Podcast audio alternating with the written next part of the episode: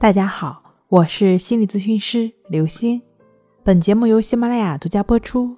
我们的微信公众号“重塑心灵心理康复中心”。今天要分享的内容是：放下不代表放弃。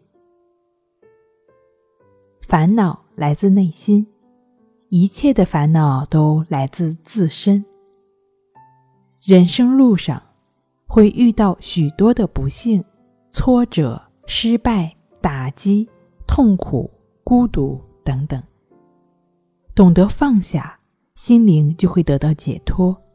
手中握着碎片，伤害的最终还是我们自己。放下不等于放弃，只有懂得衡量事物间的利弊得失，不过于强求自己，不过于。委屈自己。如果一件事、一个东西的追求给你带来了压抑，那就放下。